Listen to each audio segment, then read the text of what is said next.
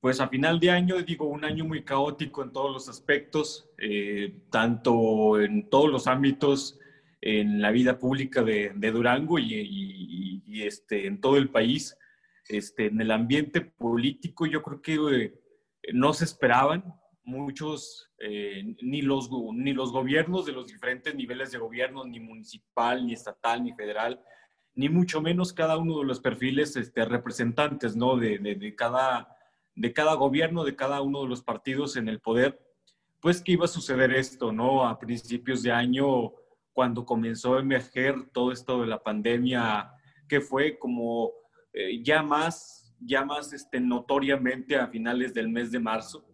Eh, obviamente muchos tenían sus aspiraciones, tienen sus aspiraciones algunos, eh, empezaron con a lo mejor con algún plan de trabajo, con alguna estrategia, pero a final de cuentas esta pandemia, pues así como cambió literalmente hasta la gente de a pie, la gente de, literalmente en sus diferentes trabajos, eh, incluso los niños en las propias este, clases escolares, pues también, también le tocó a, los mismos funcionarios de gobierno, le, le, tocó a los gobiernos y eminentemente le tocó a esos aspirantes, a esos aspirantes este, políticos eh, a, candidatos en el 2021, ¿no?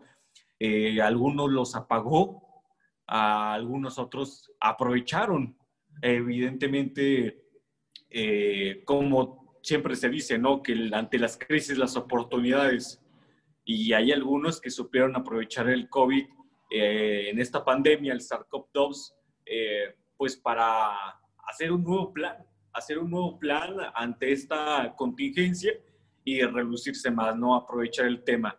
Eh, algunos que son expertos en el tema médico, pues bueno, empezaron a resaltar, eh, otros expertos en el tema de la gestión, pues comenzaron a, obviamente, a tener este, su recorrido, creo que fueron cuatro estados, Hidalgo, Coahuila, eh, ¿quién más? Zacatecas, este, fueron cuatro estados que se tenían previstos como siempre, en las mismas fechas de siempre, en el mes de junio, julio, se eh, prolongaron un poco más de tiempo por el tema de la, de la pandemia y a final de cuentas, eh, cuando se realizaron, cuando se ejecutó eh, estas elecciones, pues total, fue una sorpresa a nivel nacional, ¿no? Fue una sorpresa donde el Partido de la Revolución Democrática, el PRI, pues volvió a hacer eh, de nueva cuenta esa caballada de, años anteriores, ¿no? Donde ganó y arrasó en, esos estados, ¿no? A lo mejor en algunos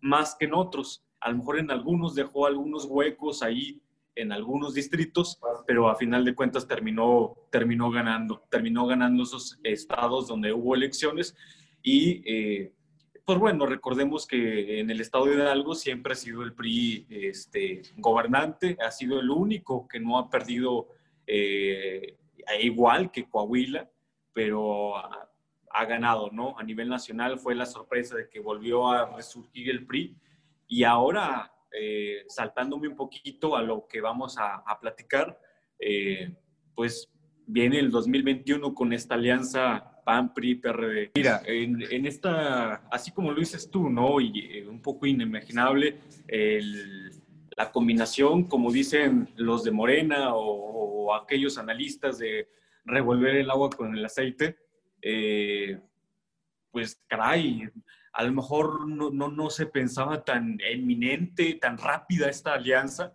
eh, pero pues el mismo imagen de Andrés Manuel López Obrador, de Morena, del gobierno federal, de incluso de cómo se están manejando, ¿no? Yo creo que ha sido, ha sido más bien el cómo se está centralizando el poder, el cómo se está centralizando el poder Andrés Manuel López Obrador, nuestro presidente, eh, y el poder, el ver incluso eh, con esto la desaparición de los fideicomisos, el centralizar toda esa economía, todo ese, todo ese poder económico en los programas sociales que tiene. Y aparte, pues la, la elección que hubo interna de Morena, el ver el plan de trabajo que tienen. Eh, recordemos que también hubo una elección interna de Morena donde salió un poquito raspado, pero bueno, se, se prevé, se prevé ahí, este, pues que usen todo esta todo este armamento económico por parte del gobierno federal ya previendo lo que se viene en el 2021, ¿no? Esta alianza, pues bueno, puede ser contraproducente. Digo, en las estadísticas, en los números, se ve que puede ser algo positivo. Eh, ¿Positivo para quién? Bueno, positivo para Acción Nacional, para el PRI, para el PRD, sin duda, que ha venido haciendo alianzas con el PAN ya desde hace, desde el 2010. Eh, para el PRD y el PAN no es nada nuevo, pero yo creo eh, que puede ser incluso más positivo para el PRI. Recordemos que el PAN, eh, al momento de hacer alianzas y coaliciones, ha perdido más de lo que ha ganado. El PAN, al momento de hacer alianzas con, con Movimiento Ciudadano, por ejemplo, ha perdido más de lo que, de lo que ha ganado. ¿Por qué? Porque ha hecho figuras eh, el PAN al momento de hacer elecciones con otros partidos y al final de cuentas cuando, cuando terminan estas elecciones, por los que resultan ganadores de los otros partidos traicionan a Acción Nacional. Entonces, pues Acción Nacional tiene que cuidar muy bien, tiene que cuidar muy bien, pues a qué perfiles eh, manda en esta coalición, con quién negocia, ¿no? Eh, hay que ver qué perfiles, pero sí, evidentemente el PAN no le ha ido bien en estas elecciones, en estas alianzas que ha, que ha tenido en los últimos años. Pues mira, en cuanto a las candidaturas, yo creo que en el tema federal, de las diputaciones federales, con esta alianza ya están más que amarradas, ya están definidas los cuatro distritos este, federales. Yo los veo más que listos.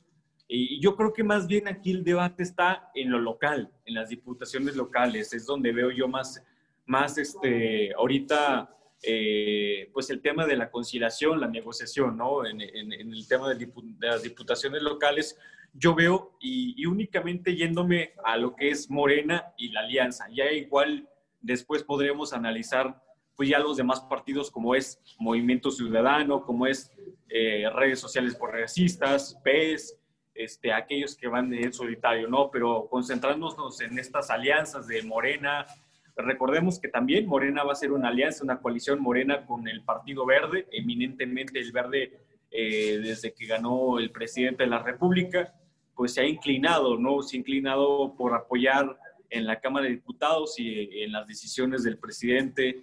Eh, el Verde va a ir en alianza con Morena, igual que en otros estados.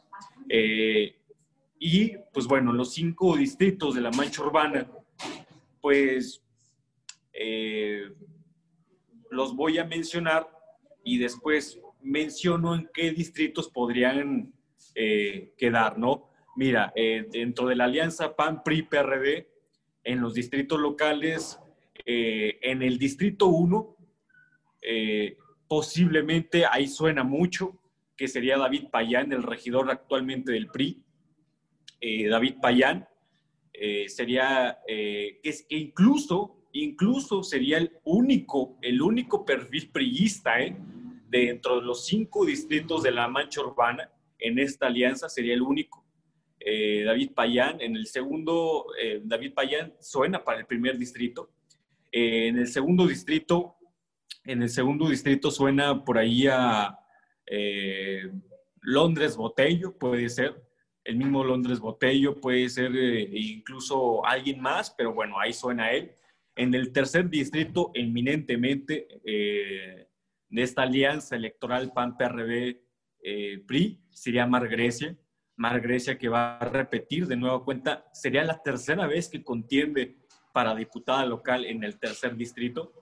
Mar Grecia, recordemos que la primera vez ganó, la segunda vez perdió y esta sería la tercera vez que va el tercer distrito. En el, en el cuarto distrito, eh, o bueno, ya ahorita está en disputa eh, el acomodo, ¿no? Todavía hay tiempo en las negociaciones de los acomodos de los diferentes distritos, pero eh, la otra opción sería Alejandro Mojica.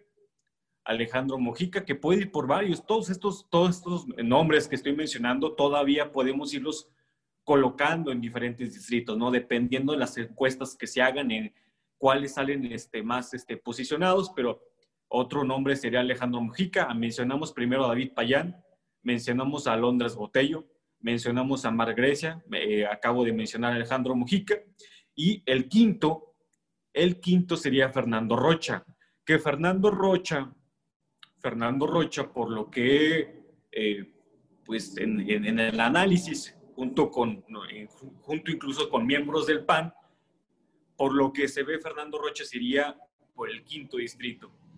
Eh, Fernando Rocha, eh, actualmente regidor del PAN, tiene, pues bueno, muy buen currículum, la verdad muy querido por la gente. Eh, te decía, bueno, Fernando Rocha ha sido un perfil muy conciliador, no ha sido muy gestor.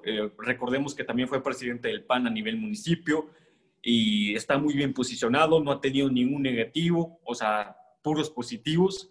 Y, pues yo digo que está más que listo para contender por el quinto distrito Fernando Rocha. Eh, mencionamos nada más uno del PRI. ¿Por qué? Porque mm, recordemos que muchas personas dirían, pues, ¿y dónde queda Daniela Soto, no?